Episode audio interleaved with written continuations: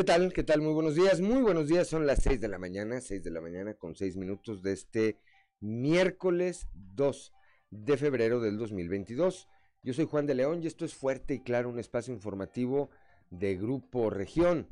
Como todas las mañanas, saludo a quienes nos acompañan a través de nuestras diferentes frecuencias en todo el territorio del estado de Coahuila, aquí en el eh, sureste de nuestra entidad, a través de la señal de la 91.3 de frecuencia modulada, transmitiendo desde el corazón del centro histórico de la capital del estado. Para las regiones centro, centro desierto, carbonífera y cinco manantiales, a través de la señal de la 91.1 de FM, transmitiendo desde Monclova, desde la capital del acero. Para la laguna de Coahuila y de Durango por la 103.5 de FM, transmitiendo desde Torreón, desde la perla de la laguna, por la 97.9 de frecuencia modulada para el norte de Coahuila y el sur de Texas, transmitiendo desde el municipio de Piedras Negras, y para Acuña del Río y Jiménez, por la 91.5 de frecuencia modulada, transmitiendo desde Ciudad Acuña. Un saludo, por supuesto, también a quienes eh, nos siguen a través de las redes sociales por las diferentes páginas de Facebook de Grupo de Grupo Región. Como todos los días, hoy hay mucha información y estos son los titulares de hoy. La directora de la Facultad de Psicología de la Universidad Autónoma de Coahuila, Berenice de la Peña, alertó a los padres de familia eh, a estar pendientes de los signos que, eh, que, puedan desembocar en una depresión entre los niños y adolescentes y que actualmente está están presentándose con una mayor frecuencia.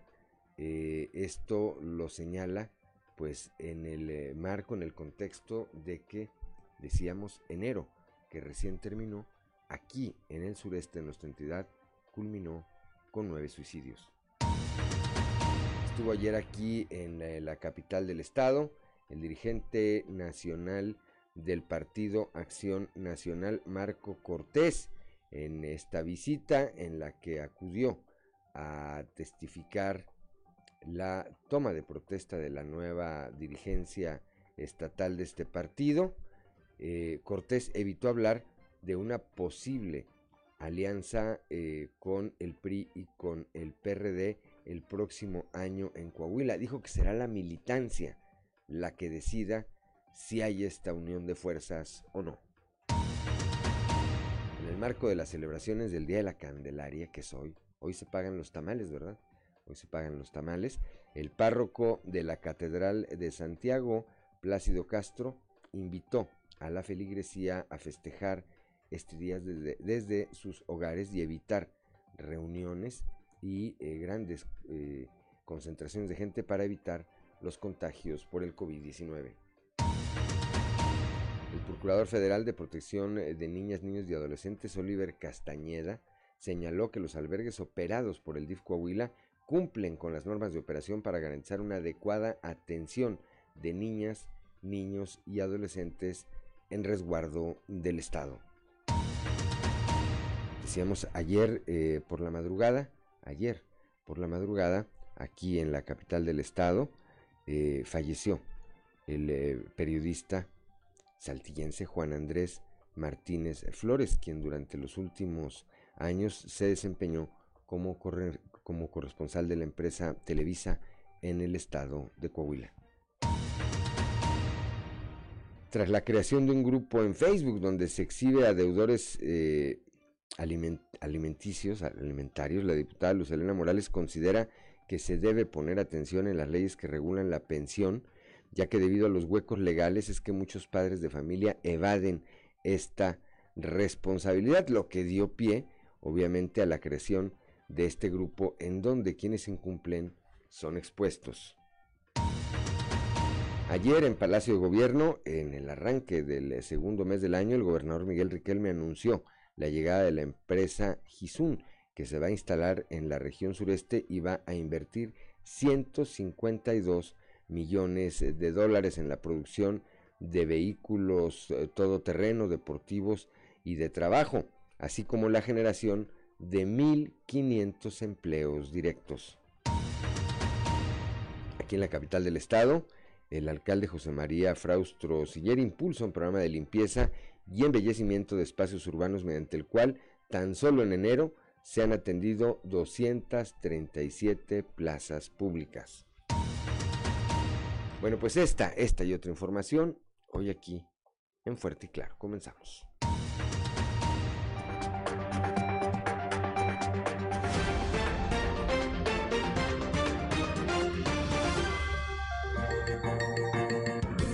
Esto es Fuerte y Claro. Transmitiendo para todo Coahuila. Fuerte y Claro. Las noticias como son. Con Claudio Linda Morán y Juan de León.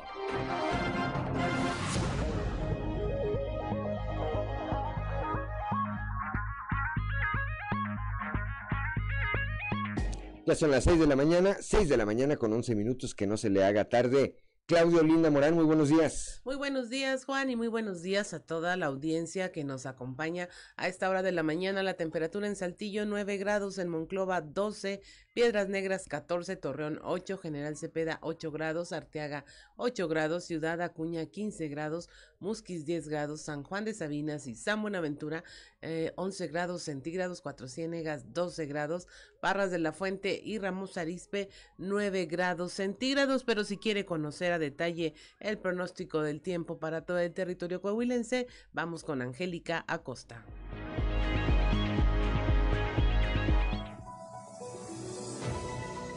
Pronóstico del tiempo con Angélica Acosta. ¿Qué tal amigos? ¿Cómo están? Buenos días, ya es miércoles, mitad de semana, 2 de febrero del año 2022. Yo ya estoy lista para darte los detalles del clima, no le cambies, súbele por favor, pon atención. Para el día de hoy en Saltillo se espera una máxima de 20 grados, mínima de 10 durante el día, parcialmente soleado, va a estar rico, va a estar agradable y por la noche principalmente nublado. La posibilidad de precipitación 25% ahí para Saltillo. Excelente, nos vamos hasta Monclova, máxima de 27 grados, también temperatura cálida mínima de 9. Durante el día muy cálido, va a estar agradable, vamos a tener periodo de nubes y sol y por la noche un cielo principalmente nublado. 25% la posibilidad de chubasco ahí para Monclova. Excelente. Torreón, Coahuila, también temperatura rica, temperatura muy cálida, máxima de 29 grados, mínima de 10. Durante el día muy cálido vamos a tener periodo de nubes y sol y por la noche un cielo principalmente nublado. 2% la posibilidad de precipitación ahí para Torreón, Coahuila. Perfecto. Piedras Negras, también temperatura agradable máxima de 25 grados, mínima de 4. Durante el día, periodo de nubes y sol va a estar agradable. Por la noche se va a sentir muy frío, ¿eh? Hay que mantenerse bien abrigados, con un cielo principalmente nublado ahí para Piedras Negras. La posibilidad de precipitación es de 25%. Perfecto, nos vamos. Ciudad Acuña, máxima de 24 grados para este miércoles. Espera que marque el termómetro ahí en Ciudad Acuña, mínima de 4. Durante el día vamos a tener un cielo principalmente nubladito y por la noche de igual manera un cielo parcialmente nublado. Se va a sentir muy frío, ¿eh? Por la noche, toma tus precauciones porque también la posibilidad de precipitación es elevada, 55%. Muy bien, vámonos hasta Monterrey, ahí en la Sultana del Norte se espera una temperatura cálida, una temperatura agradable de 27 grados centígrados, mínima de 10. Durante el día parcialmente soleado, va a estar rico, va a estar cálido, va a estar agradable. Y por la noche un cielo principalmente nublado. 25% la posibilidad de precipitación. Muy bien, amigos, ahí están los detalles del clima, la previsión meteorológica para el día de hoy, de semana, miércoles 12 de febrero. Que tengas un maravilloso día y recuerda, hay que estarse lavando las manos con frecuencia, con agua y con jabón. Buenos días. El pronóstico del tiempo con Angélica Acosta.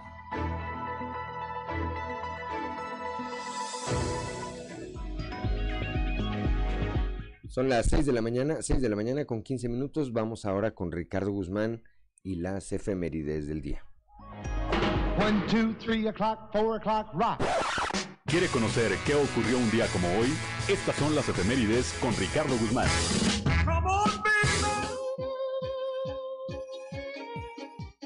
Como hoy, pero de 1848, se firmaron los tratados de Guadalupe Hidalgo, a través de los cuales México perdió ante Estados Unidos más de la mitad de su territorio. Se estableció al río Bravo del Norte como el límite entre Texas y el país. También, el 2 de febrero pero de 1902, el presidente Porfirio Díaz visitó la ciudad que en ese entonces llevaba su nombre, hoy Piedras Negras, Coahuila.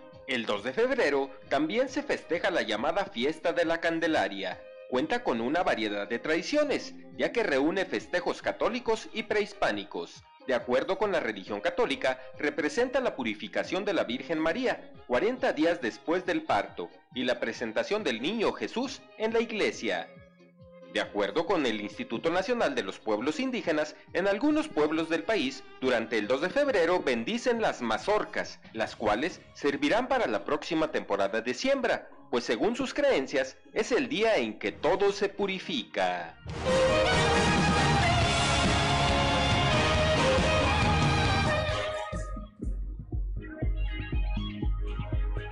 Son las 6 de la mañana, 6 de la mañana con 16 minutos, santoral del día de hoy, Claudolina Morán. Es el día de los de pagar los tamales, día de la Candelaria, Candelaria, de Cándido, de Aida y Catalina. ¿Sabes qué?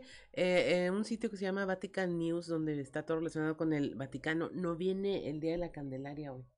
Nada más de Catalina y de Nicolás. Y de Nicolás pero en México es Día de la Candelaria. Día de la Candelaria, porque así lo marca la tradición, ¿verdad? Así es. Bueno, pues a todos los que tengan algo que festejar, que celebrar el día de hoy, muchas felicidades, háganlo con las precauciones, con las previsiones necesarias y vamos ahora al mundo de los deportes con Noé Santoyo. Resumen Estadio con Noé Santoyo.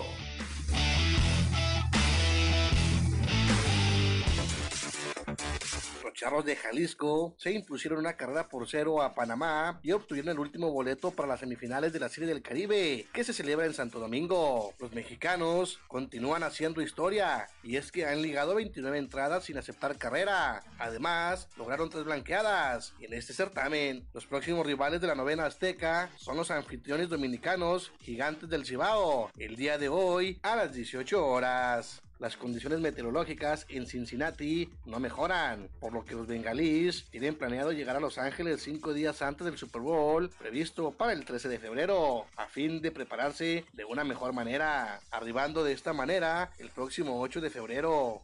La temperatura en Los Ángeles deberá estar arriba de los 21 grados centígrados al momento en que los bengalíes vuelvan a entrenar la próxima semana. Aubameyang jugará con el Barcelona lo que resta de la temporada y hasta junio de 2025, con una posible salida pactada en junio de 2023, tras rescindir su contrato con el Arsenal de la Premier League y llegar como agente libre y sin traspaso al club blaugrana. El Barcelona y el jugador han llegado a un acuerdo para la incorporación después de que el delantero rescindió su contrato con el Arsenal. El jugador firmará un contrato hasta el 30 de junio de 2025 con una opción de salida pactada el 30 de junio de 2023 y tendrá una cláusula de rescisión de 100 millones de euros, anunció el Barcelona a través de un comunicado de prensa. El día de ayer, dentro del informe médico semanal, el Santos Laguna dio a conocer que el jugador Franco Pichichilo, que aún no debuta, está en la lista de lesionados y tendrá un tiempo de recuperación de 3 a 4 semanas. Esto porque el jugador sufrió una lesión muscular de segundo grado en el recto femoral izquierdo el partido amistoso que sostuvieron el pasado viernes frente a Mazatlán. Resumen Estadio con Noé Santoyo.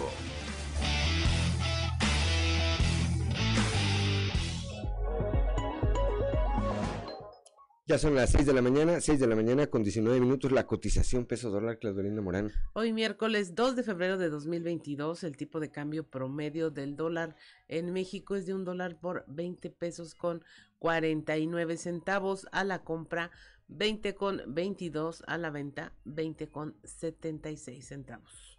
Muy bien, son las 6 de la mañana, 6 de la mañana con 20 minutos, estamos en Fuerte y Claro.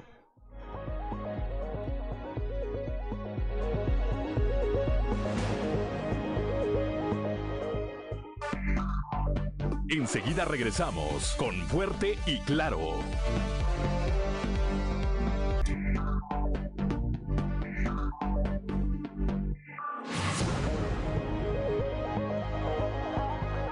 Son las 6 de la mañana, 6 de la mañana con 22 minutos antes de ir con eh, Morán al resumen de la información nacional. Este eh, miércoles 2 y jueves 3 de febrero, hoy y mañana, la Secretaría del Bienestar estará llevando a cabo la vacunación para jóvenes de 14 años, la vacunación contra el COVID-19 esto acá en la región eh, sureste. Los puntos de vacunación son la ciudad universitaria Campus Arteaga, la unidad deportiva Hugo Díaz Velázquez en Ramos Arispe y el auditorio de la Canacintra, aquí en eh, la capital del estado. Los horarios de las 8 de la mañana a las 2 de la tarde. Los requisitos, expediente de vacunación impreso generado por el sitio mivacuna.salud.gov.mx y ponen ahí como requisito traer pluma, porque como tienen que llenar una forma, pues luego no hay plumas suficientes, están pidiendo que cada quien lleve su pluma. Repetimos, la vacunación contra el COVID-19 para jóvenes, para jóvenes de 14 años. Esta eh, jornada, aclara la Secretaría del Bienestar, dice está, está dirigida a jóvenes de 14 años que cumplan 15 años durante este 2022. 6 de la mañana con 24 minutos. Claudelina Morán, un resumen de la información nacional. México está en fase de descenso de la cuarta ola COVID, así lo asegura el subsecretario de Prevención y Promoción de la Salud, Hugo López Gatel, aunque dijo que la mortalidad está a la alza por las personas que no se vacunaron. Encuentran cuerpo de una bebé recién nacida en una planta de desechos en Nuevo León. Una empleada del Sistema Integral para el Manejo Ecológico y Procesamiento de Desechos encontró el cadáver de una bebé mientras separaba basura en la planta de Salinas Victoria en Nuevo León. Esto en su área de trabajo lo encontró, encontró a la bebé todavía con el cordón umbilical debajo de una bolsa de basura. La, la autopsia determinó que la bebé falleció por una contusión profunda de cráneo eh, y vértebro medular cervical cuando ya había nacido. Mueren tres en un enfrentamiento con policías en Tamaulipas. eran hombres armados que se enfrentaron con la policía estatal cuando sus elementos repelieron un ataque durante el rescate de una persona que en la huida dejaron en libertad. En otros operativos en la región naranjera fueron asegurados vehículos, armas largas, equipo táctico, artefactos metálicos conocidos como poncha llantas y cartuchos útiles. Consume incendio forestal 10 hectáreas de la sierra en Nuevo León pertenecientes al municipio de Galeana. Esto lo informó Protección Civil. Aún se desconocen las causas del incendio que ha consumido matorral bajo o bajo o jarasca y lechuguilla. El incendio se ha intensificado debido a las condiciones climáticas en el lugar. Habrá exención del ISR para pensión de jubilados, las rentas vitalicias, los planes de ahorro y otras formas de retiro provenientes de la subcuenta del seguro de retiro o de, un jubilado estarán exentos del pago de impuestos sobre la renta durante el ejercicio 2022. Así lo informó el Servicio de Administración Tributaria, el SAT. Para ser acreedor a este beneficio solo se tiene que cumplir con un requisito, que los ingresos por jubilaciones o pensiones no excedan los 43 mil pesos al mes. Y hasta aquí la información nacional.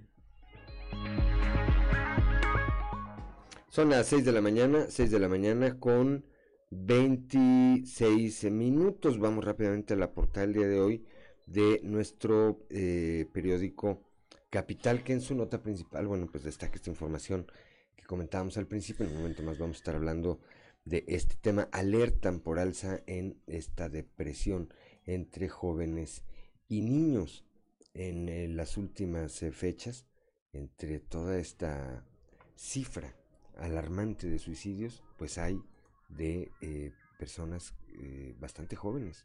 Y en el caso reciente, lamentable, bastante lamentable, por cierto, también allá en Monclova, un niño de 10 años está en esta lista. Bueno, la directora de la Facultad de Psicología de la Autónoma de Coahuila alerta sobre esta situación porque dice que esta tendencia de depresión entre eh, niños y adolescentes va a la alza.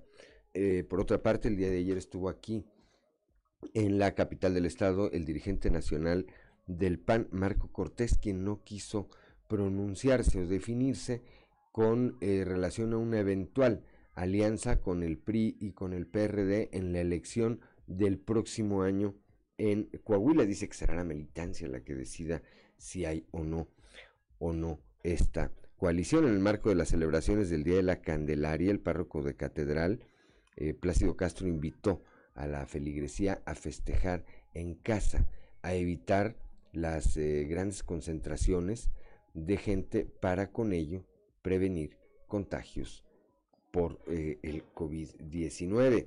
Decíamos también ayer, en las primeras horas del día de ayer, falleció el periodista Juan Andrés Martínez Flores, corresponsal de Televisa en eh, Coahuila, originario de Saltillo, falleció a los 63 años de edad. Más adelante también estaremos eh, ampliando esta información. En la capital del estado, el alcalde Chema Fraustro impulsa un programa de embellecimiento y limpieza de las áreas públicas que atienden cuadrillas en al menos, eh, o lo hicieron en al menos 237 plazas durante el pasado mes de enero. En representación del gobernador eh, Miguel Riquelme, el secretario de Inclusión y Desarrollo Social, Manolo Jiménez Salinas, dio inicio a la rehabilitación de vialidades en los municipios de San Pedro y Matamoros. Ahí anunció que vienen más obras para la región para la región lagunera.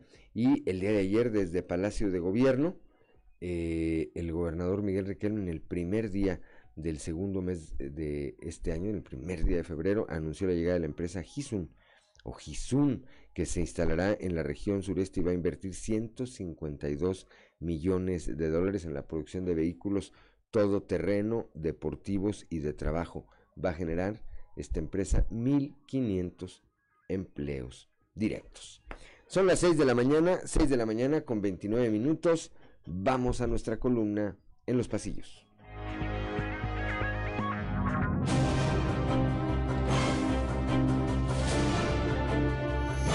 Y en el cartón de hoy, toma de protesta, que nos muestra a Marco Cortés, dirigente del PAN, quien está al lado de un podium de primero, segundo y tercer lugar, pero el tercer lugar está tremendamente sumergido en el subsuelo, mientras que Marco con una banderita del PAN nos dice, mírenlo por el lado amable, ya se fue Chuy de León. El que regresó ayer al Comité Directivo Estatal del PAN en Coahuila fue ni más ni menos que el superdelegado del Gobierno Federal de la Cuarta Transformación, Reyes Flores Hurtado. Pero no se alarme nadie, el retorno del expanista a la sede albiazul fue solo en fotografía, y es que por alguna razón, ante la visita del líder nacional Marco Cortés, alguien ordenó colocar el cuadro con la imagen del hoy morenista en la galería de los ex dirigentes estatales de donde había sido retirado hace tiempo. Sobre el mismo evento en el que Elisa Maldonado y Gerardo Aguado tomaron protesta como presidenta y secretario general del CDE, habrá que decir que hubo asistencias esperadas y ausencias lógicas. Entre las primeras, Memo Anaya, a quien la eterna sonrisa se le borró del rostro apenas le preguntó un reportero en corto si se preparaba ya para buscar la gubernatura en 2023. Presente también desde Durango, Marcelo Torres Cofiño y el exalcalde de Monclova, Alfredo Paredes, además del actual presidente municipal, Mario Dávila, sobre quien algunos se preguntaron si había solicitado licencia sin goce de sueldo para acudir en horas laborales a un evento partidista. Entre las ausencias, notorias la de Esther Quintana y el exalcalde Jorge Cermeño, que parecen estar poco más que decepcionados del actual rumbo de su partido en Coahuila.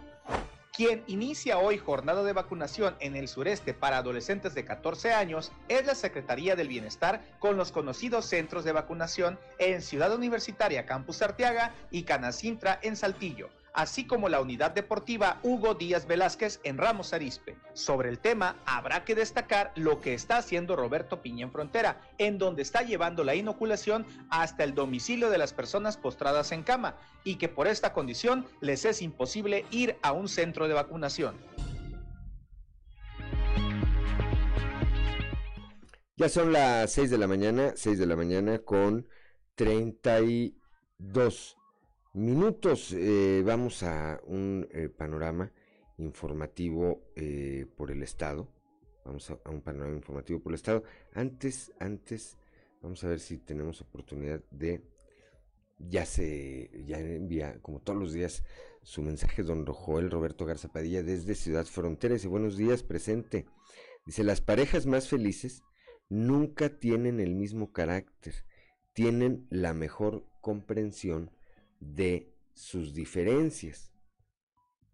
Bueno, pues ahí está. Dice, para eh, estos mejores todos los días es día de San Valentín, aunque como hoy sea día de la Candelaria. Bendiciones, pues sí, Así es, las parejas más felices nunca tienen el mismo carácter, tienen la mejor comprensión de sus diferencias. Pues ahí una parte, es una parte de eh, la convivencia en pareja. 6 de la mañana, gracias a don Joel Roberto Garza Padilla. 6 de la mañana con 33 minutos, vamos rápidamente ahora sí a un panorama informativo por el estado. Comenzamos acá en el sureste eh, con mi compañero Raúl Roche, el diputado local Álvaro Moreira, pide a los ayuntamientos que le den mantenimiento a la infraestructura vial. Raúl, muy buenos días.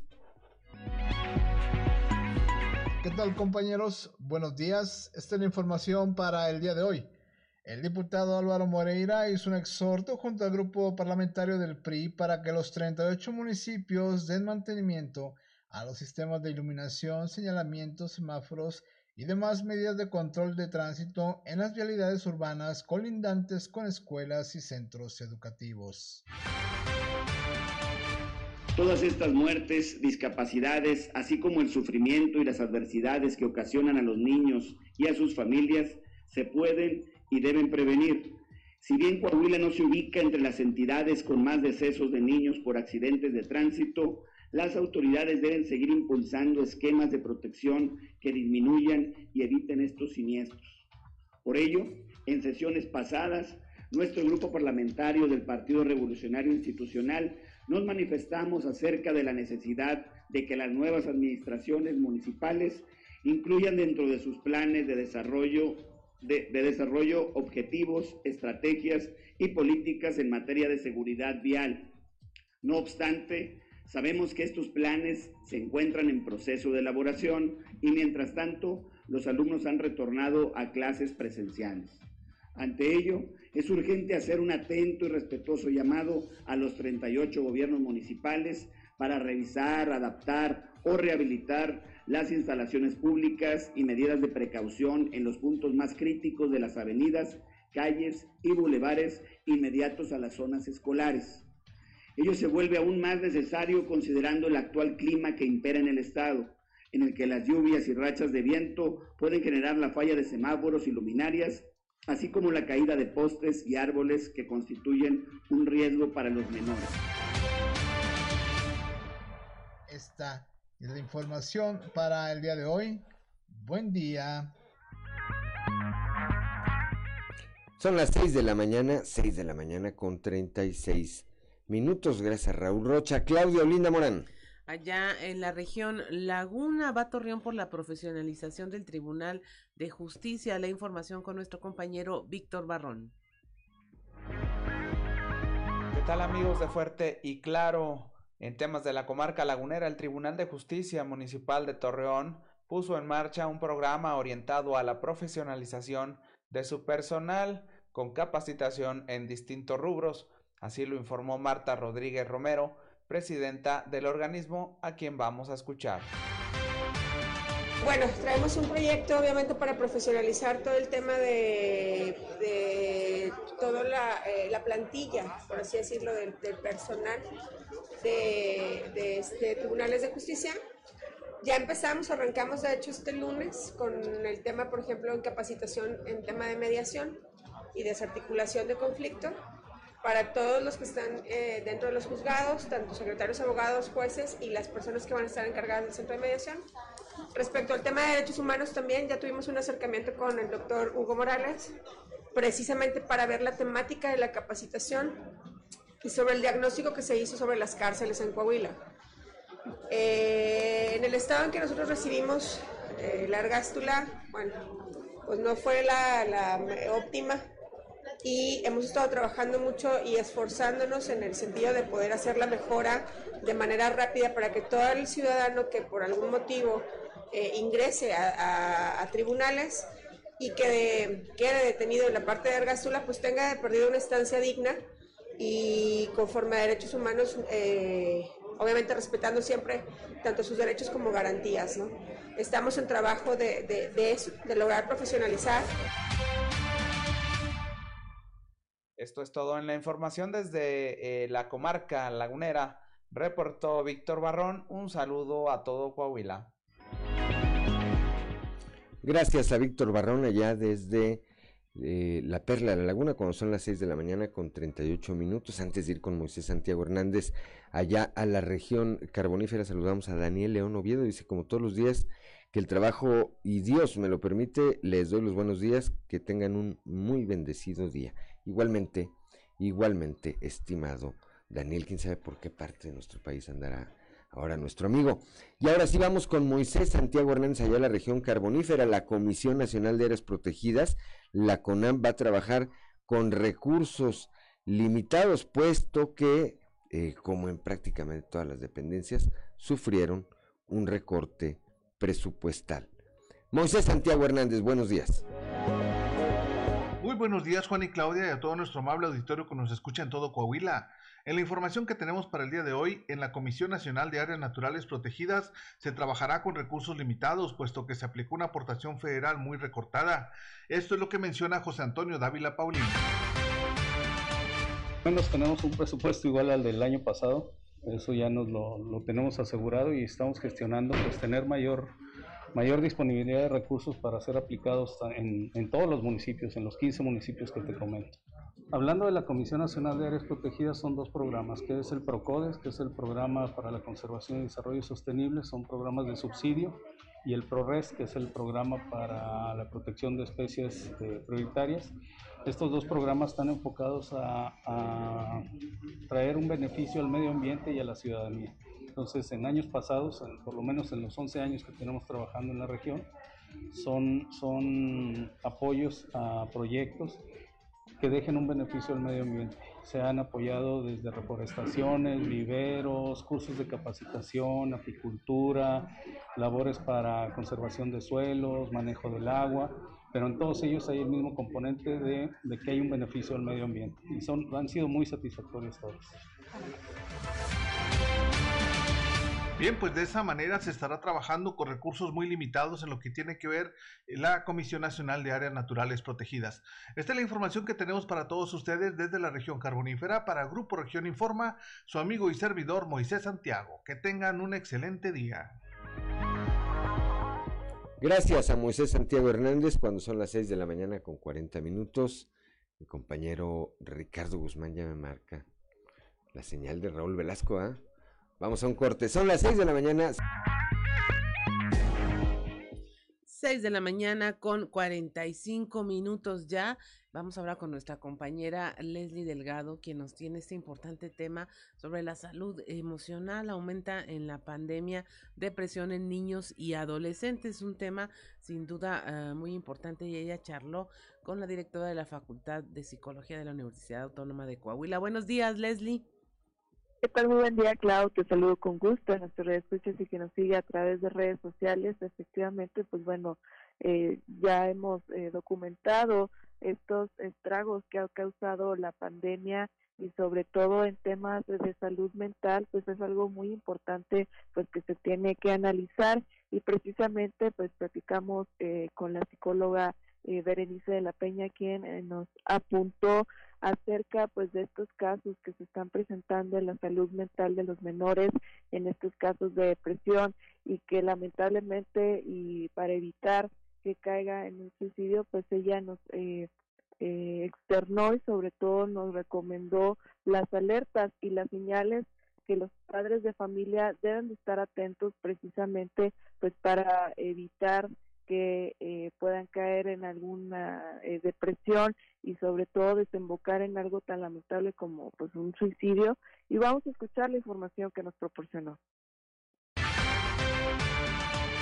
Eh, desafortunadamente la depresión pues es una de las primeras causas este, que, que, de enfermedades que tenemos ahorita en jóvenes. Este, se ha estado notando un incremento en esto y hay que verlo como algo eh, multifactorial, puesto que las condiciones que vivimos, las condiciones sociales, económicas, las de salud, este, las educativas, pues todo esto va repercutiendo. Obviamente las condiciones familiares son fundamentales para que esto se pueda dar.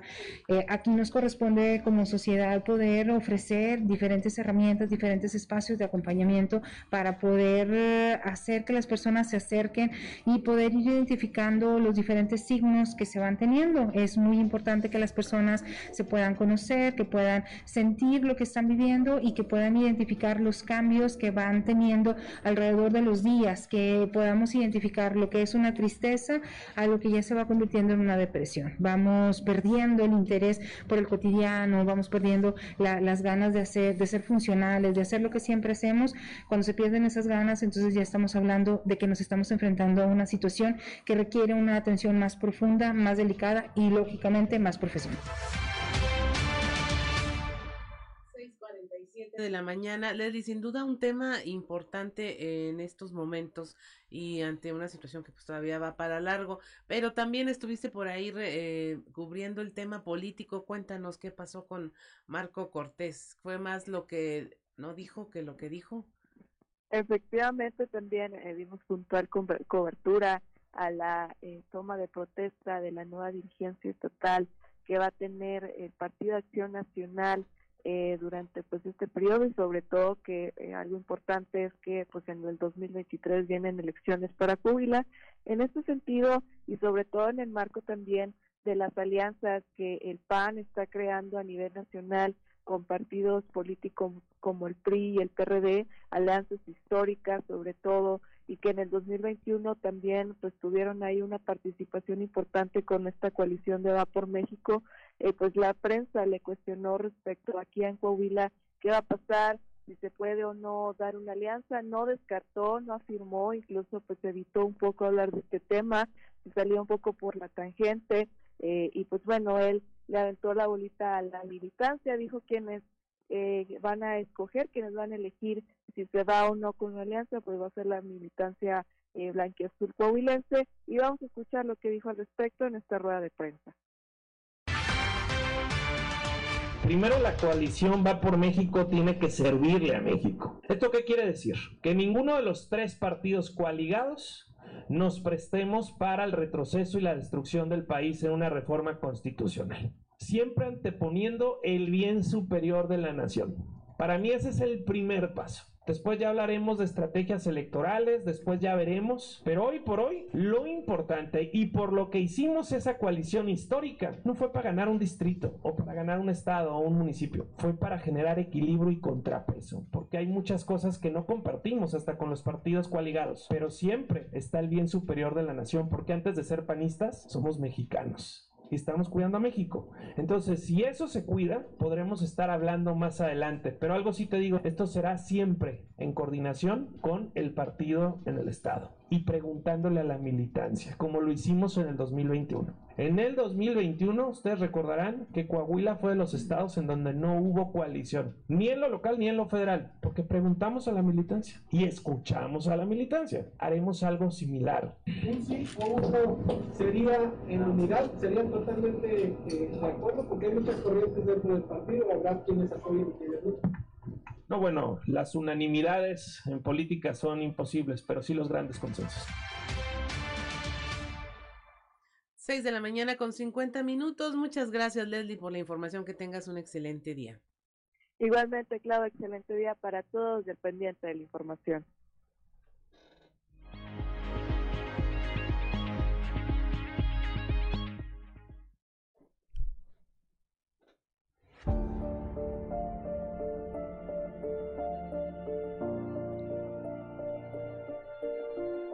Juan Andrés Martínez Flores, Noticieros Televisa.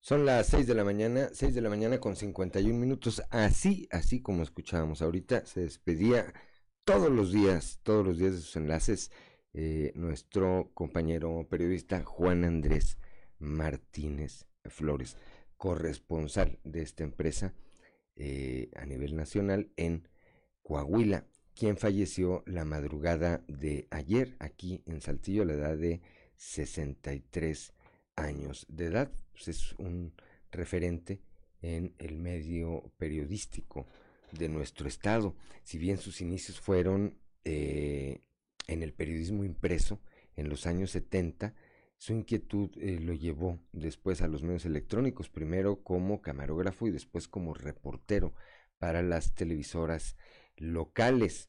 En 1991 asumió la corresponsalía de Televisa México en Coahuila y en los últimos años daba cobertura para la televisora también de hechos ocurridos en estados vecinos como Nuevo León, eh, San Luis Potosí, eh, Zacatecas. Su capacidad, la capacidad de Juan Andrés en el ámbito periodístico fue reconocida tanto a nivel local como nacional y se hizo acreedor a diversos premios de periodismo, además de su labor en, eh, en los medios, a Juan Andrés Martínez Flores le distinguió su disposición siempre para apoyar a los compañeros del medio, particularmente a, las nuevas generaciones que le tocó ver a infinidad, a infinidad, a infinidad de quienes iniciamos en los medios de comunicación y siempre, siempre tuvimos en él ahí un apoyo, una ayuda, una orientación. Además de su esposa Victoria, Juan Andrés Martínez, le sobreviven sus tres hijos, quienes siguieron sus pasos en el ámbito periodístico. Edgar Martínez Galindo, Milton André Martínez Galindo y Andrés Martínez Galindo. Con motivo de su fallecimiento, el día de ayer sus familiares recibieron múltiples condolencias de parte de amigos, colegas, así como de funcionarios de diversos órdenes de gobierno y de representantes sociales. Grupo Región, sus directivos y colaboradores se unen a las muestras de solidaridad y afecto para ellos con motivo de esta sensible pérdida. Descansa en paz nuestro compañero Juan Andrés Martínez Flores. Son las 6 de la mañana, 6 de la mañana con 53 minutos. Claudio Linda Morán. Pues sí, una gran pérdida, este, ayer lo decíamos, solo una gran vida puede significar algo trascendental tras eh, la partida de este mundo. Definitivamente muchas experiencias, yo lo recuerdo como eh, en mi época de, andar en la calle, en los eventos, y todo, eh, era como, ¿qué va a hacer Juan Andrés? Este, sobre todo ante las visitas presidenciales, siempre esperábamos que algo ocurriera por el espíritu combativo, por la presencia, eh, considerando que entonces pues Televisa era un medio eh, único, prácticamente enlace con el, eh, a nivel nacional. Entonces siempre estábamos como los reporteros más nuevos esperando qué iba a pasar con ¿Por dónde? ¿Por dónde se va Juan Andrés? Porque sabíamos que iba a haber algo por ahí con un funcionario, con los propios presidentes. Yo creo que fue un espíritu este, muy combativo. Combativo siempre, sí. Y, al que se le aprende mucho y al que se le agradece que siempre fue un trato amable con quienes apenas empezábamos. O sea, un, trato era con los presidentes y, la guardia y otro acá con los reporteros. Con los compañeros. creo que eso, creo que eso significa trascender. Así es. Bueno, 6 de la mañana, 6 de la mañana con 55 minutos. Estamos en Fuerte y Claro.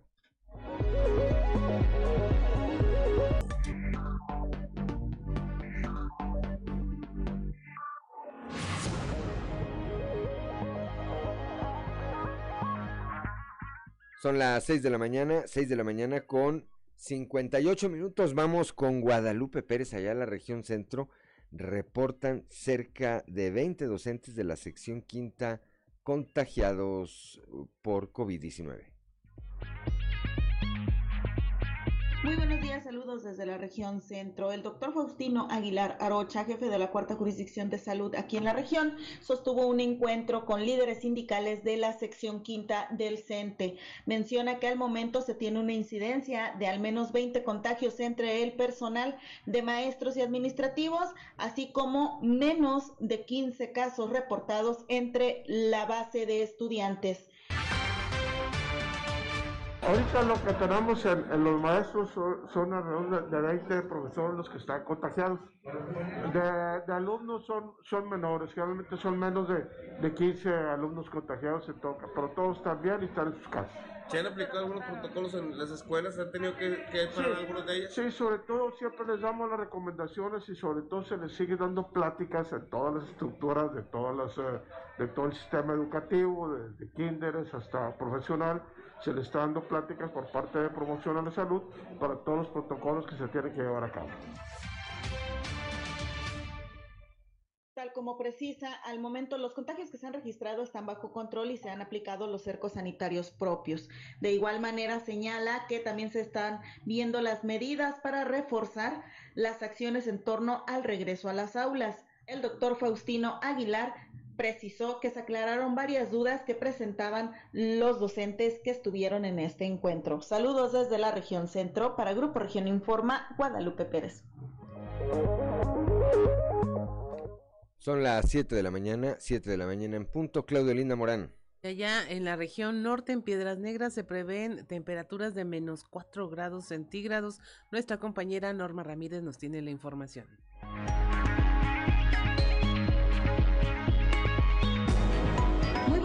Días, esta es la información desde Piedras Negras.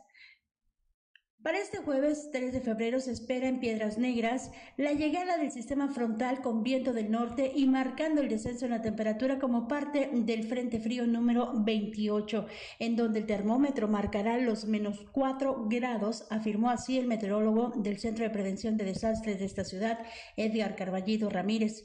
Dio a conocer que se empezará con la posibilidad de lluvia de un 70%, el viento estará más o menos en un rango de un 50%. Por, de 50 kilómetros por hora y en automático todo se eh, traerá también la posibilidad de que se presenten lluvias ligeras, inclusive posibilidad muy remota, pero al final de cuentas posibilidad de grajea o agua nieve. Los detalles nos lo da a conocer el experto.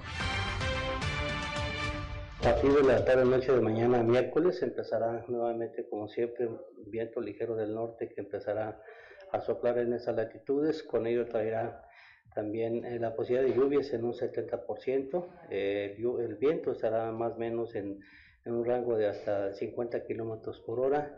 Y en automático todo eso traerá, insisto, también la posibilidad de que eh, se presentan algunas lluvias ligeras, inclusive la posibilidad muy remota, pero al final cuentas posibilidad de que pudiera convertirse en grajea, agua, nieve y hasta una posible nevada. ¿Por qué? Porque las temperaturas que estaremos manejando, lo que será jueves y viernes, no estarán más allá de 6-7 eh, grados como temperaturas máximas y las mínimas estarán rondando los 4 grados bajo cero. Recordemos que tiene que ver mucho el factor viento, entonces esas 4 bajo cero seguramente se sentirán un poco más, más abajo de ese, de ese pronóstico. Para Fuerte y Claro, Norma Ramírez. Son las 7 de la mañana. Gracias a Norma Ramírez allá desde Piedras Negras. 7 de la mañana con 3 minutos. El Procurador eh, Federal de Protección de Niñas, Niños y Adolescentes, Oliver Castañeda Correa, señaló que los albergues operados por el DIF Coahuila cumplen con las normas de operación para garantizar una adecuada atención de niñas, niños y adolescentes que están en su resguardo. Escuchemos.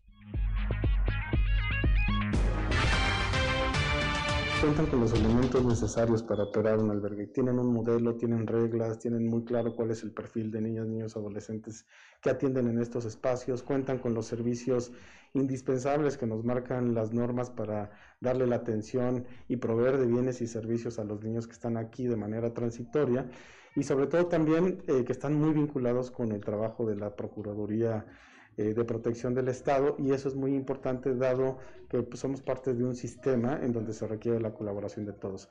Me parece que en la medida en la que esta información eh, tenga eh, un control, digamos, al interior de la propia entidad federativa y que esa información también sea suministrada a, a, la Procuraduría Federal para estar haciendo las revisiones periódicas que tenemos obligación por ley, eh, vamos a, nosotros poder garantizar, en primer lugar, el buen funcionamiento de estos espacios y, en segundo lugar, que el ejercicio de los derechos y la no eh, vulneración de los mismos al interior de estos centros asistenciales esté garantizada. Y yo creo que eso es muy importante.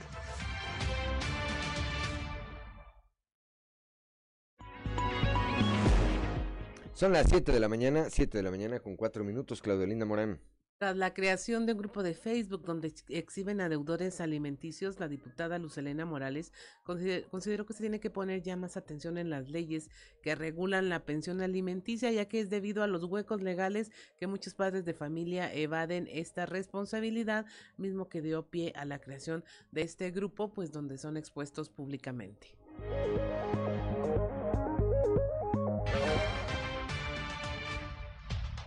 Sin duda hay que seguir fortaleciendo las capacidades tanto del personal como en, el tema operativo de la Fiscalía y del Poder Judicial para poder estar ejecutando las sentencias. Y como te digo, muchas veces eh, no se sabe en dónde trabaja la persona, entonces cómo vas a ejecutar algo, la persona se declara que no tiene manera de poder pagar los alimentos. Algo importante que se está haciendo y que pusimos en la Constitución es de que al menos eh, eh, los servidores públicos, en su caso, cuando vayan a, contender en un cargo de, de, elección popular, pues no tendrán que formar parte de este listado de deudores alimentarios. Hay que ver cómo vienen las reformas federales en cuanto a la ley Quemón, que de ahí también nos van a dar una pauta de cómo seguir trabajando. Actualmente no podemos moverle a la ley de la familia porque hay unos preceptos eh, constitucionales que dicen que ahorita solamente lo puede mover eh, la Cámara de Diputados, entonces esperaremos cómo se va regulando para poder fortalecer este marco.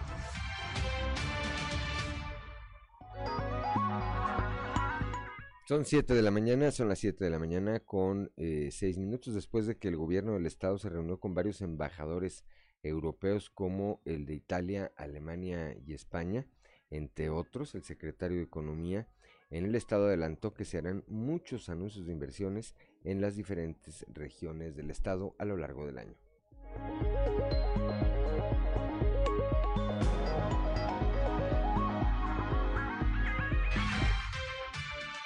Eh, los últimos 12 meses del 2021, aún en medio de la pandemia, las exportaciones crecieron en 7.3% al mercado de los Estados Unidos. Estamos ciertos de que este 2022 seguiremos creciendo. Y repito, eh, entiendo y respeto que hay estados de nuestro país que viven una situación diferente. Afortunadamente, la certeza jurídica, la confianza y la credibilidad le dan a Coahuila un referente para que las inversiones sigan llegando. Quisiera eh, refrendar de que estuvimos con eh, los embajadores de Alemania, de Italia, de Francia, de España y de la Unión Europea y vemos eh, con el trabajo que sigue haciendo el gobernador aquí en el estado, de que este año, que apenas terminó el primer mes, en los 11 meses se harán múltiples, múltiples anuncios de inversiones en diferentes regiones.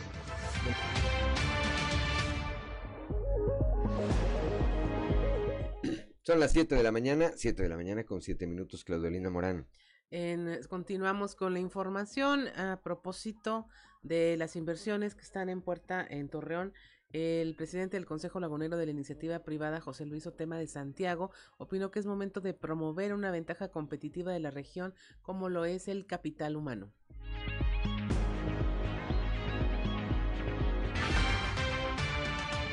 Eh, eh, entender que que hay muchas empresas que quieren instalarse y que su decisión va, va, a ser tomar para instalarse en un término de seis meses a veces, ¿no?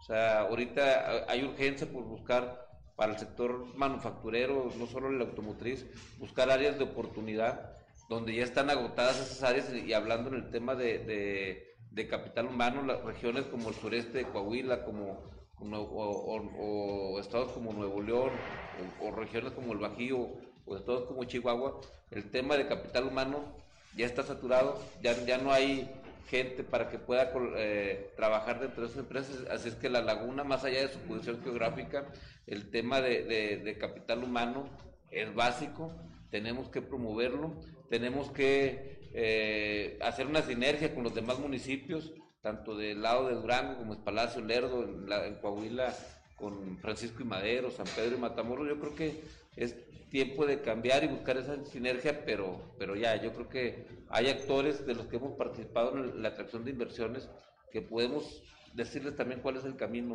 más rápido, ¿no? Que muchos ya lo saben, pero hay que tener la voluntad de hacerlo y, creo que, que el alcalde actualmente tiene esa visión, esperemos que se dé lo más pronto posible.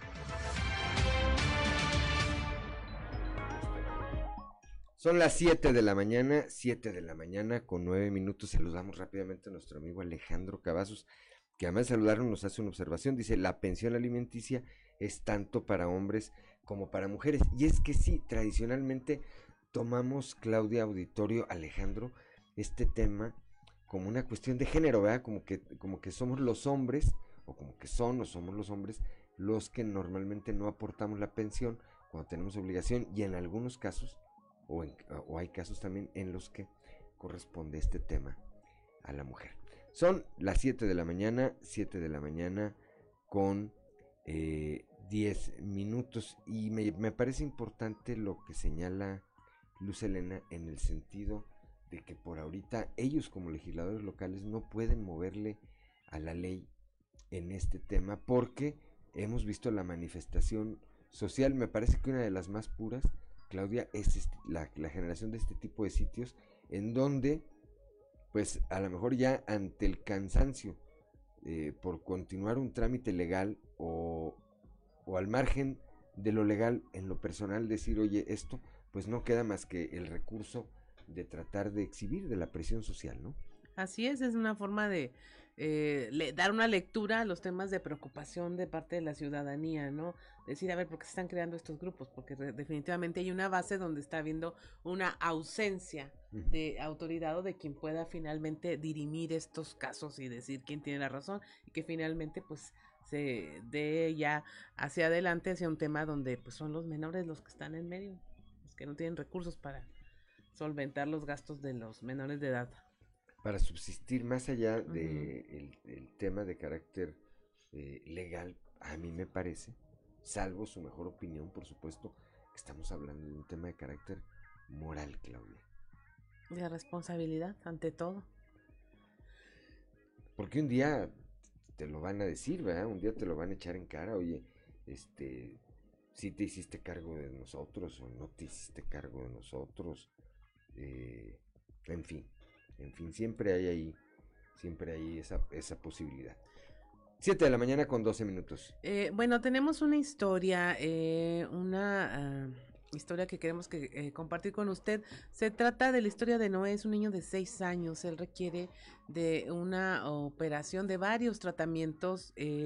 Y a través de las redes sociales se dio a conocer esta situación eh, donde incluso amigos de su familia empezaron a compartir el video. Están ahí una mujer, de, no, una joven de nombre Ana Duarte está ofreciendo fisioterapias para ayudar a, a, a promover la venta de productos y eh, en alguna manera eh, poder cooperar y colaborar para que eh, Noé pueda salir adelante. Vamos a hablar en un momento más con su papá, pero queremos que vea primero este video que se subió a las redes sociales y que resulta conmovedor.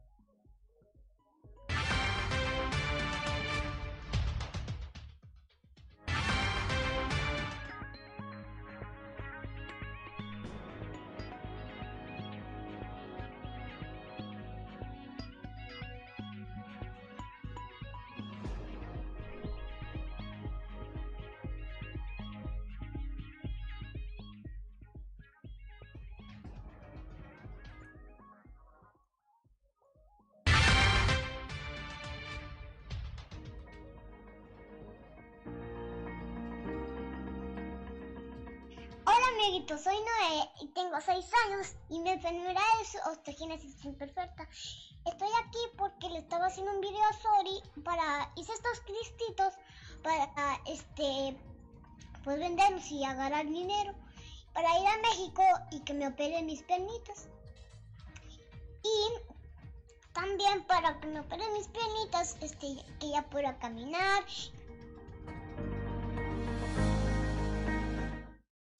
Ahí lo tiene usted, usted lo, lo vio a través de nuestras redes sociales o lo escuchó aquí con nosotros y tenemos en la línea a José Francisco López, él es papá de Noé, para que nos cuentes, José Francisco, qué podemos hacer por Noé nosotros como audiencia eh, que estamos enterándonos de su historia. Disculpe. Sí, buenos ¿No días. entendí? Buenos días. Buenos días, José Francisco. Que nos compartas un poquito de la historia de Noé y qué podemos hacer nosotros como audiencia para tratar de ayudar. Bueno, eh, mi hijo, desde que estaba en el centro de su mamá, este, bueno, nosotros nos enteramos, más bien dicho, de la enfermedad de mi hijo cuando estaba en el vientre de su mamá. Sí. Al llevarle a hacer un eco, ella, bueno, el, el que hace los ecos, este nos dijo que él tenía una deformación en sus huesos, posiblemente la misma enfermedad de, de, de, mi, de mi esposa. Ajá. Este, entonces, cuando ya le hicieron un, un- otro ultrasonido más, más, esta- más este, con mucho mayor de este resonancia y todo, sí. ya salió que el niño, de hecho, sí tenía la enfermedad que es osteogénesis imperfecta. Es la que llaman huesos de cristal, Ah, sí, los comúnmente. niños conocidos como los huesos de cristal. Ajá. Entonces, eh, ya mi hijo, en el vientre de su mamá tuvo tres fracturas en cada fémur, en el tres en el izquierdo, tres en el derecho. Eh, a, a mi esposa la, la diagnosticaron con un embarazo de alto riesgo, Así es. muy riesgoso. Este, el 28 de mayo del 2015 nació nuestro hijo este, en el Hospital General de Saltillo. Este, cuando él nació, también los doctores al momento de sacarlo, porque salió por cesárea, al momento de sacarlo del vientre de la mamá, este, se le fracturó un bracito, el bracito izquierdo. Y ahí estuvo en neos. Ahí estuvo como cinco días en neos. Así Ahí fue donde yo por primera vez vi a mi hijo. Estamos hablando de una enfermedad que ocasiona eh, tal fragilidad en los huesos que incluso dentro del vientre de su madre eh, Noé sufrió fracturas, sufrió fracturas al nacer. Sin embargo, ahora ya tiene seis años. ¿Qué tan difícil ha sido este tiempo eh, para conseguir tratamientos, para conseguirle ayuda? Eh, para conseguir un tratamiento, fíjese que no, no estuve batallando mucho yo, pues, de hecho, cuando nació Noé. Este, yo estuve, cuando nació él, yo estaba trabajando, tenía su, tenía mi seguro, lo llevaba a Monterrey, de ahí en la clínica 25, eh, que lo trataran. Este, ya después, desgraciadamente me sucedió un, un, un accidente en mí, que ya no, yo no he podido trabajar. Este, ahorita mi hijo no tiene seguro. Gracias a Dios y a las fundaciones ¿verdad? Que, que, que han apoyado a mi hijo pues, y a mi, claro, a mi madre, Sí. que ella nunca lo he dejado abajo. Este, los cuidados de mi mamá, los cuidados de mi sobrina, los cuidados míos, han sido por lo bueno de, de, de esto, pero entre, digamos, de este, de, una mala suerte no, es un privilegio para nosotros tener a Noé, aunque esté con esta, con, con este, con esta enfermedad, pero para nosotros es una gran bendición, más para mí, ¿verdad? porque es mi primer hijo Sí. y, y sería el último hijo que yo tuviera, porque él necesita una atención mucho mayor que, que, que cualquier otro niño, ¿verdad? y pues la verdad que, pues no, no, no tengo ninguna objeción en, en por qué tengo ese hijo, ¿verdad? le doy gracias a Dios y también a las fundaciones que nos han ayudado a, a, a seguir adelante, a sacarlo adelante, como ahora en esta ocasión que, que nos consiguieron una un, un, un lugar en, en un hospital allá en la Ciudad de México que se llama el Hospital Chaire. Ellos son especia- están especializados en varias enfermedades de los niños. Así es. Vemos por ahí que en el video no estaba ah, ofreciendo Cristos para tratar de eh, costear un viaje a la Ciudad de México precisamente. ¿Hay manera de colaborar? Eh, ¿A, a dónde se pueden contactar con ustedes por si alguien pudiese ayudar o proporcionar a lo mejor un pasaje o, o colaborar económicamente para que esto sea posible? No será la primera ni la última vez que tengan que ir y, y estaría bien contar con el apoyo de más ciudadanos. Así es, señorita, le, se los agradecería mucho ¿verdad? de todo corazón y, y si me ayudan, si nos ayudan, más bien dicho, Dios se lo va, se lo va a multiplicar. Este, y pues, el, el, a donde, se lo puede, a donde pueden comunicarse, no sé, ustedes, ustedes pueden darle nuestro número, no le hacen, no hay ningún problema. Ok. Para nosotros proporcionarle un, un número de tarjeta. Entonces que se comuniquen aquí a, así que se comuniquen aquí a Grupo Región, a nuestro programa Fuerte y Claro, y nosotros los enlazamos para que colaboren con Noé, con su familia, con eh, su papá, su mamá y las personas que tiene a su alrededor que están bien interesadas en que él salga adelante, que podamos colaborar como ciudadanos y usted puede ver el video, es un niño con un ángel enorme que seguramente es parte de esta eh, fuerza y voluntad que es- escuchamos a través de su papá al expresarse de él y que seguramente va a lograr muchas cosas y nada más necesitamos un empujoncito para colaborar con su atención eh, que no le ha faltado eh, por el esfuerzo de sus padres y su familia, pero que pues hay que seguirlo apoyando. Apenas tiene seis añitos tiene una vida por delante. Así es, señorita. este, gracias a, a, porque él, tiene muchos, aquí en, aquí en Ramos y en todas partes donde él ha estado, su carisma, su, su, su entusiasmo por vivir. Su, su alegría por, por, por este por, por el estar vivo, por el estar en, en, una familia que lo adora, que lo amamos, porque no nomás es nuestra, aquí en, Ramos, la familia que es de mi mamá, que, que vivimos con él, Ajá. lo queremos mucho, sino también nuestro, de estos, nuestros familiares que, que están en Sonora, nuestros familiares que están en Ciudad Juárez, todo, toda esa familia que, que lo quiere mucho y, a toda la gente que lo conoce y, lo aprecia, pero este, yo le doy una sincera y, más sincera gratitud porque pues eh, han sido no lo han visto mal ni ni, ni lo han este, discriminado ni nada por su enfermedad nada al contrario lo cuidan mucho lo tratan muy muy bien lo tratan con delicadeza como como debe tratar él Así es, José Francisco. Pues te agradecemos mucho que hayas platicado con nosotros. Siempre un privilegio escuchar a alguien a un padre que se expresa así de su hijo. Muchas gracias y deseamos que corra la ayuda, que fluya a través de nuestra audiencia y de quien sea que pueda ayudar a Noé. Muchas gracias, José Francisco. Gracias a usted, señorita, que tenga un buen día. Buen día. Son las 7 de la mañana con 21 minutos. Estamos en Fuerte y Claro.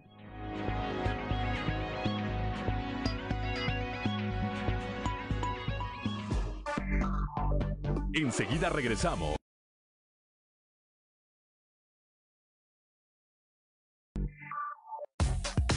Trizas y Trazos con Antonio Zamora.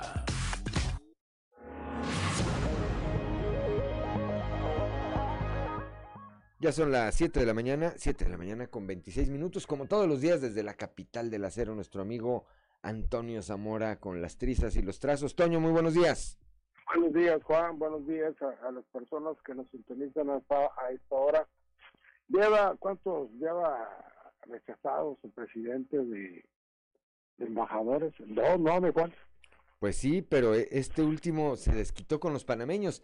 Le rechazaron a Salmerón y les, y les propuso a Jesús a, a Jesús a Rodríguez. Imagínense la que llegue así como de repente llegaba acá al poder legislativo vestida de lote. con dos churros de marihuana a un lado. Bien, bien grifa, bien, ah, qué bárbaro. En serio que, guau, yo, yo cada vez que, que escucho este tipo de cosas o, de, las nominaciones del presidente, dice, no cabe duda, este, los quiere más, este, más que él, para que así no le puedan reclamar nada, ¿no? Son cosas muy que ya la gente se está dando cuenta. Eh, aunque yo no sé quién le hace las encuestas al presidente, Juan, porque sigue saliendo arriba, ¿no?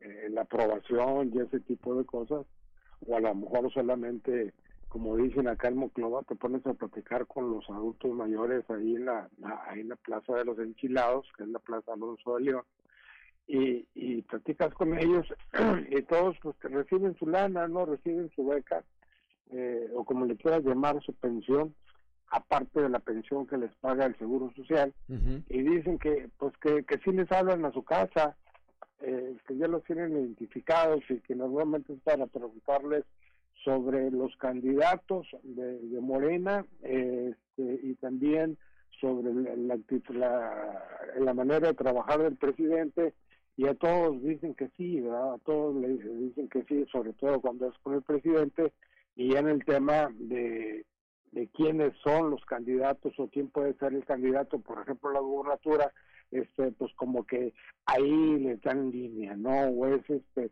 dicen ellos la verdad es que no le entendemos a esto que está sucediendo y, pues bueno son cosas de lo mismo no y a propósito de encuestas eh, hay una la de Masip Kaller eh, donde el PRI va arriba a seis puntos de regeneración nacional para la elección del próximo año. Adelanta eh, también por ahí Manolo Jiménez Salinas, a, al otro aspirante, a final de cuentas, este, que dice que él sí quiere hacer, que es Jerico Abramo, y uno que no ha dicho que yo quiero ni nada, que está trabajando con la presidencia municipal, que más Fraustro, que también lo metieron en esta encuesta de Masip Caller, ¿no? Entonces, este, pues así son las cosas. Por el lado de Morena, mi Juan, pues sigue adelantando por ahí este Armando Guadana Tijerina, eh, Luis Fernando Salazar pegadito con 19, Javier Guerrero con 15, y, y pues bueno, como que se van acomodando los calabazas, Juan, con eso de que se acomodan solas. Pues las encuestas, eh, evidentemente, eh, yo haría dos apuntes. Uno de manera general, las encuestas dicen que son eh, es la fotografía del día, ¿verdad? Estas eh, sí, sí, pueden sí. cambiar. Y lo otro es eh, luego la seriedad con que se llevan a cabo o, con, o que tenga la empresa que haga las encuestas. Yo particularmente, no descalifico a nadie, pero particularmente con eh, Massive Caller tengo mis, mis acepciones. Mira, por ejemplo, me llama la atención que en esta encuesta, en el- las mediciones a los eh, posibles de Morena, no aparezca Reyes Flores.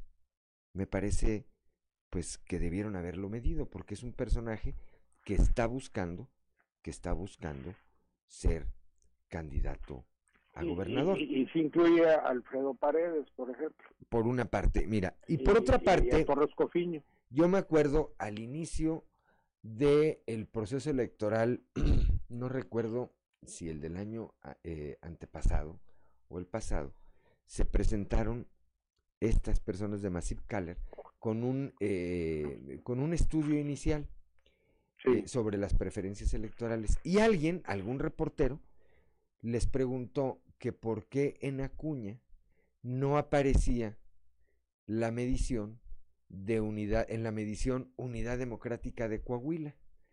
Y el representante, quien en ese, eh, en ese momento llevaba la voz cantante ahí de parte de Massive Caller, dijo, no, no, no, bueno, ese partido no lo tenemos medido ahorita porque es un partido local, no creemos que incida.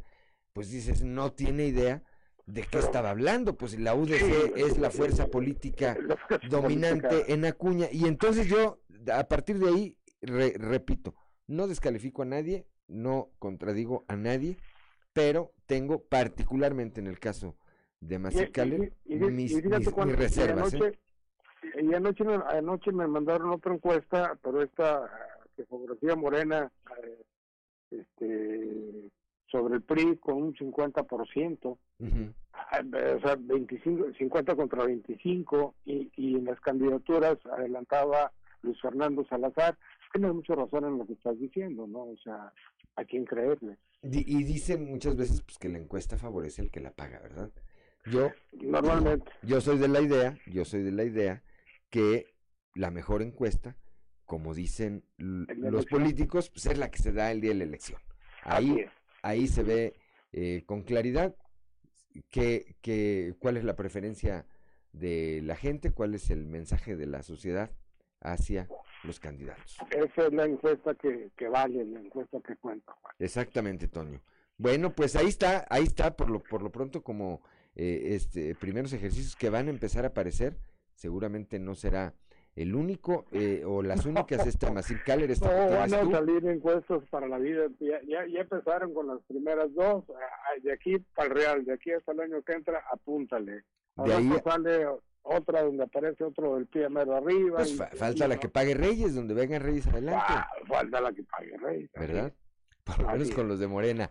Bueno, Toño, pues vamos a estar pendientes. eh, gracias, como siempre, platicaremos el día de mañana. Mañana, mañana ya de jueves. Hasta mañana, Juan. Hasta mañana, Toño Zamora, 7 de la mañana con 33 minutos, Claudio Linda Morán.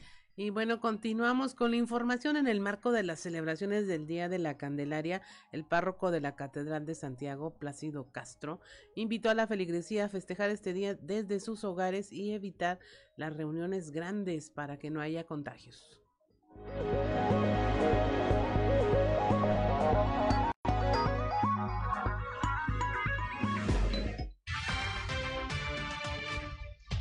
Y, y, bueno, pues hoy en tiempo de pandemia, de pandemia yo quiero aprovechar, nos están insistiendo mucho que esta ola de, de, contagios mucho tiene que ver con los, las salidas de Navidad y, de, y, y todo esto. Entonces ahora que pues buscamos la manera mejor de, evitar esto, ¿no? Este, celebrarlo eh, en casa, ¿no? De, o de, manera virtual, somos muy creativos, entonces pues vamos a usar todos los medios posibles para que lo celebremos, pero sin tener que, que estar así tan cerca. Y entonces lo que celebramos es eh, la presentación del niño en el templo y la purificación de la Santísima Virgen María.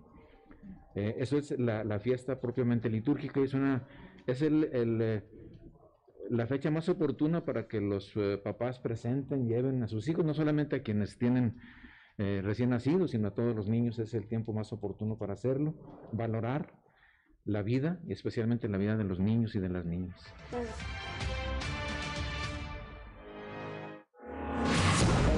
Son las 7 de la mañana, 7 de la mañana con 35 minutos. El gobernador Miguel Riquelme anunció ayer la llegada de la empresa Gisun, que se instalará en la región sureste y va a invertir 152 millones de dólares para producir vehículos todoterreno, deportivos y de trabajo y va a generar de entrada 1.500 empleos. El mandatario estatal mencionó que esta inversión se logró exponiendo todo el capital de desarrollo humano técnico y la cadena de proveedores que existe en nuestra entidad. Señaló además que este tipo de anuncios de inversión se han estado dando en Coahuila cada semana o cada 15 días en las distintas regiones.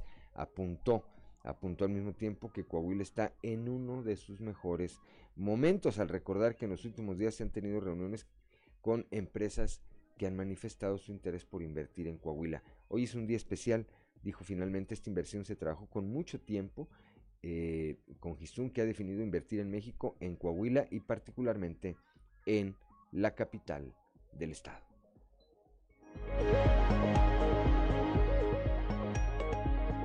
Son las 7 de la mañana, 7 de la mañana con 36 minutos. Claudio Linda Morán. Representación del gobernador Miguel Riquelme, el secretario de Inclusión y Desarrollo Social Manolo Jiménez Salinas dio inicio a la rehabilitación de vialidades en los municipios de San Pedro y Matamoros. En Matamoros se dio inicio al recarpeteo asfáltico de la calzada Coahuila y se anticipó para la región una gran estrategia social donde en equipo con las y los secretarios empresarios, con la sociedad civil y bajo el liderazgo del gobernador llegarán muchas obras sociales de agua, pavimento, electrificación, becas, programas alimentarios y más fortalecimiento en la seguridad en donde se estarán coordinando el Estado y el municipio.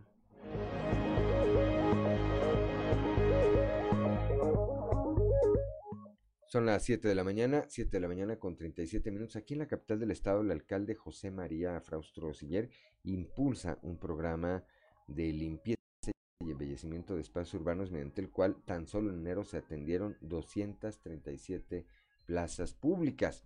A través de la Dirección del Medio Ambiente y Espacios Urbanos se atienden calles, parques, plazas, camellones e incluso canales pluviales, entre otros. Nuestro compromiso, dijo el alcalde, es el de trabajar día a día para mejorar las condiciones de vida de los altillenses. Queremos una ciudad en armonía con las familias y un total respeto al medio ambiente. El alcalde dio instrucciones a la Dirección de Medio Ambiente para redoblar esfuerzos en toda la ciudad. Sofía Franco Villalobos, quien es directora de Medio Ambiente y Espacios Urbanos, informó que al cierre de enero en Saltillo se han realizado trabajos de limpieza y embellecimiento en 237 plazas públicas, 56 áreas verdes, dos rotondas, una escuela, dos bulevares y un centro comunitario para sumar un total de 299 acciones directas en beneficio de los saltillenses. Son las 7 de la mañana, 7 de la mañana con 38 minutos. Claudio Linda Morán. En, cierran una biblioteca en Musquis por contagio de COVID-19.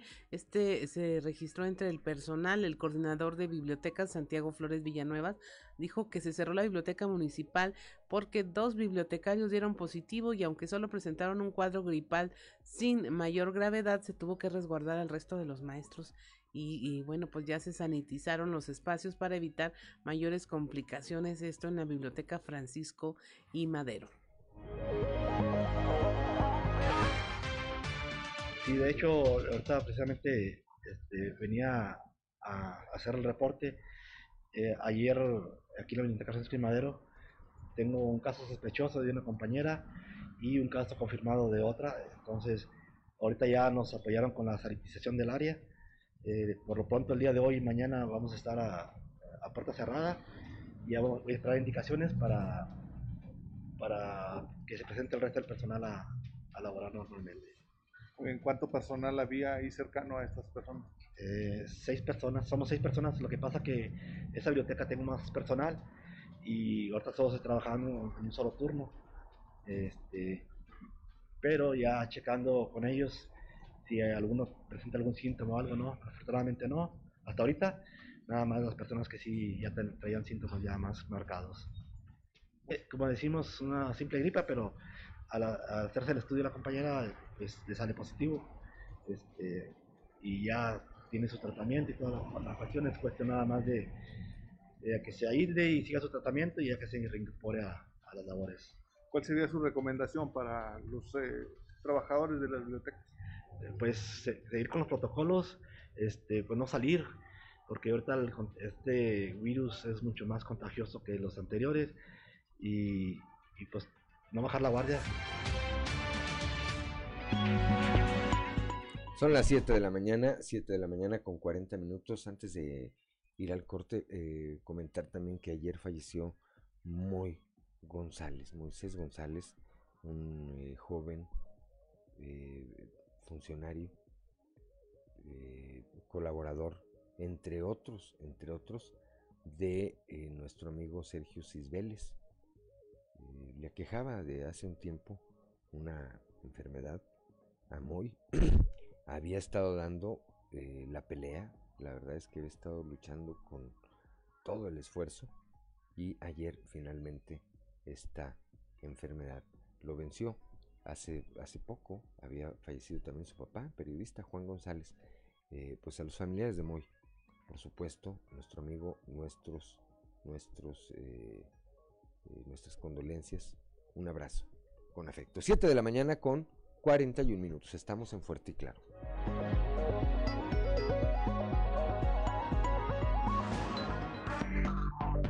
Enseguida regresamos con Fuerte y Claro. Es gratis. Fuerte. Coahuila es. En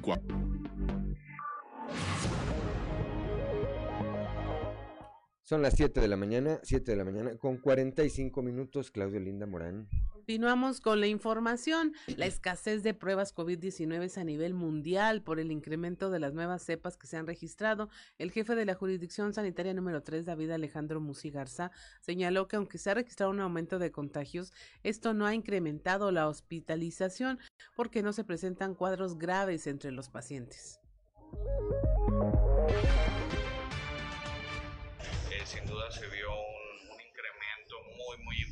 Durante todo el mes de enero en la demanda de, de, pruebas COVID para todos los, los, usuarios de aquí de la región carbonífera, del estado, del país y del mundo. O sea, las nuevas cepas que se están ahorita transmitiendo de esta enfermedad pues son, eh, se contagian de manera exponencial muy fácilmente, de manera muy rápida. Entonces pues esto ha hecho, ¿verdad?, que la demanda de las pruebas que anteriormente se utilizaban para un mes, pues ahora prácticamente se, se utilizan durante una semana.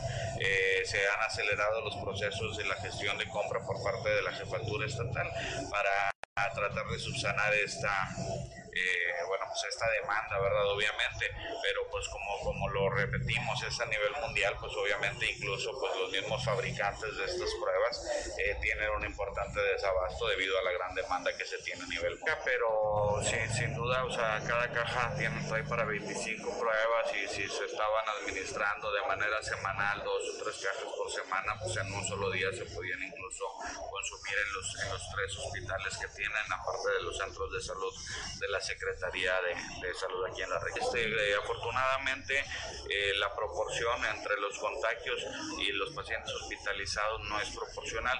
Ha habido un aumento, esto, esto hay que decirlo. Son las 7 de la mañana, 7 de la mañana con 47 minutos. El Hospital General Salvador Chavarría, ya en Piedras Negras, cuenta con un quirófano COVID donde se realizan atenciones de urgencia de emergencia a pacientes positivos al virus, ya sea una cirugía, partos u otra situación que así lo requiera. Eh, escuchemos.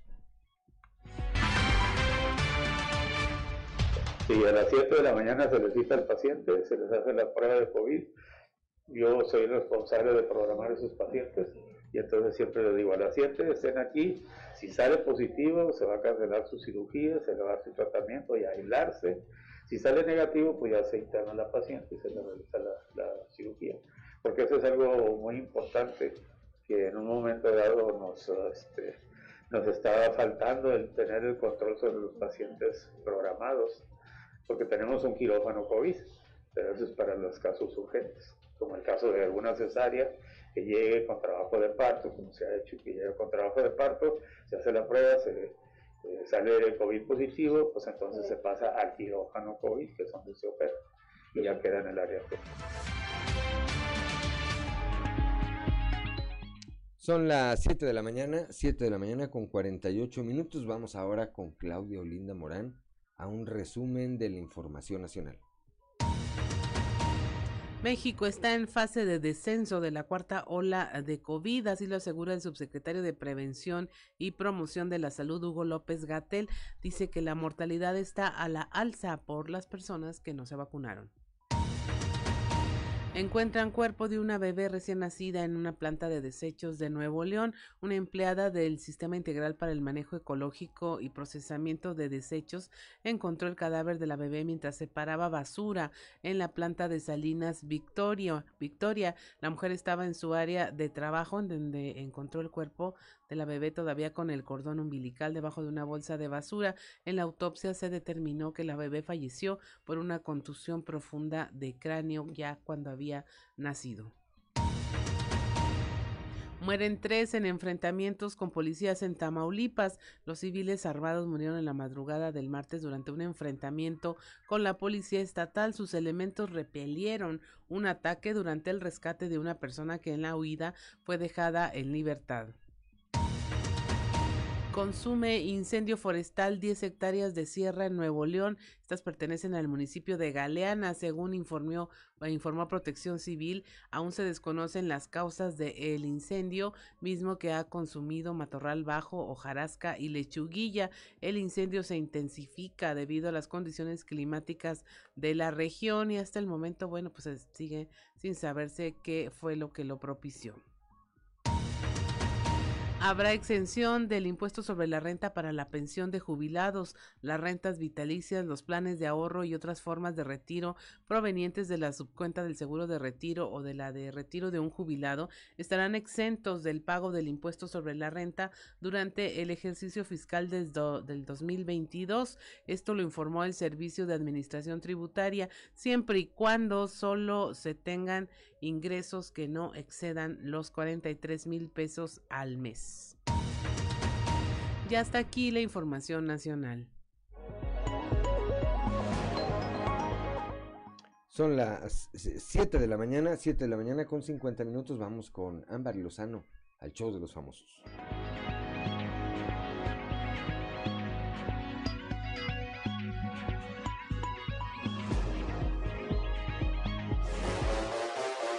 Show de los famosos con Amberly Lozano.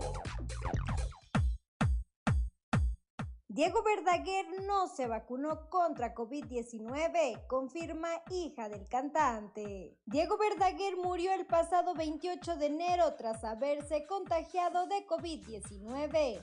Tras su fallecimiento, se ha especulado que el cantante no se vacunó contra el COVID-19, ya que su esposa, Amanda Miguel, en diferentes ocasiones mostró que estaba en contra de inocularse, pero ahora es la hija mayor del intérprete de Volveré que confirmó que su padre no se aplicó ninguna vacuna contra el COVID-19. En entrevista con Sale el Sol, Jimena Bocadoro, hija mayor de Diego Verdaguer, fruto de su primer matrimonio, reveló que su papá no estaba vacunado contra el COVID-19 y dio a conocer su sentir tras la muerte de su padre.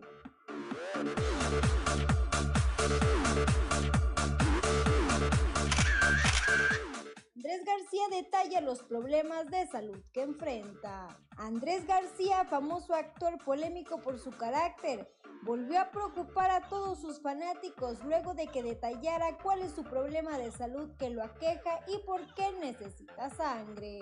El famoso detalló una vez más lo que piensa sobre la muerte y la razón por la que le cuesta levantarse de la cama en algunas ocasiones. El famoso actor ha dado a conocer desde hace unas semanas que está mal de salud, incluso pidió ayuda con donadores de sangre que fueran compatibles a la suya, pues era muy difícil de encontrar. Mediante su canal de YouTube, el famoso explicó que tiene afectaciones en la médula espinal, lo que ha provocado que tenga un déficit en sus niveles de hemoglobina. Es por ello que ha necesitado donadores y la razón de que algunos días se encuentre débil.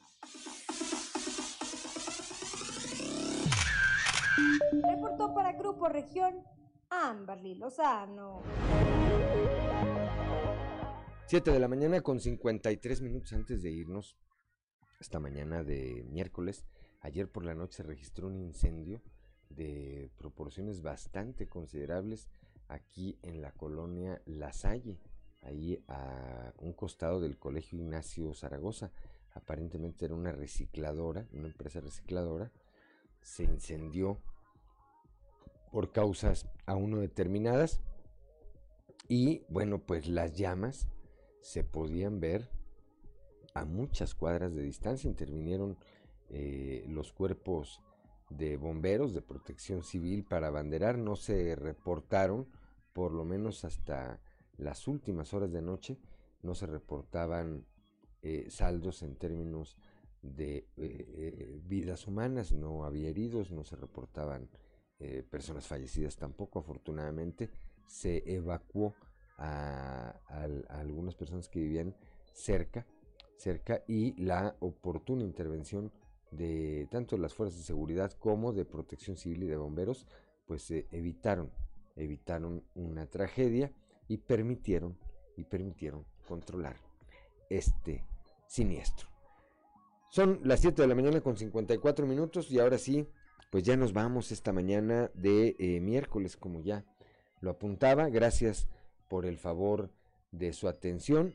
Los, eh, lo esperamos el día de mañana a partir de las 6 y hasta las 8 de la mañana aquí en Fuerte y Claro, este espacio informativo de Grupo Región, bajo la dirección general de David Aguillón Rosales.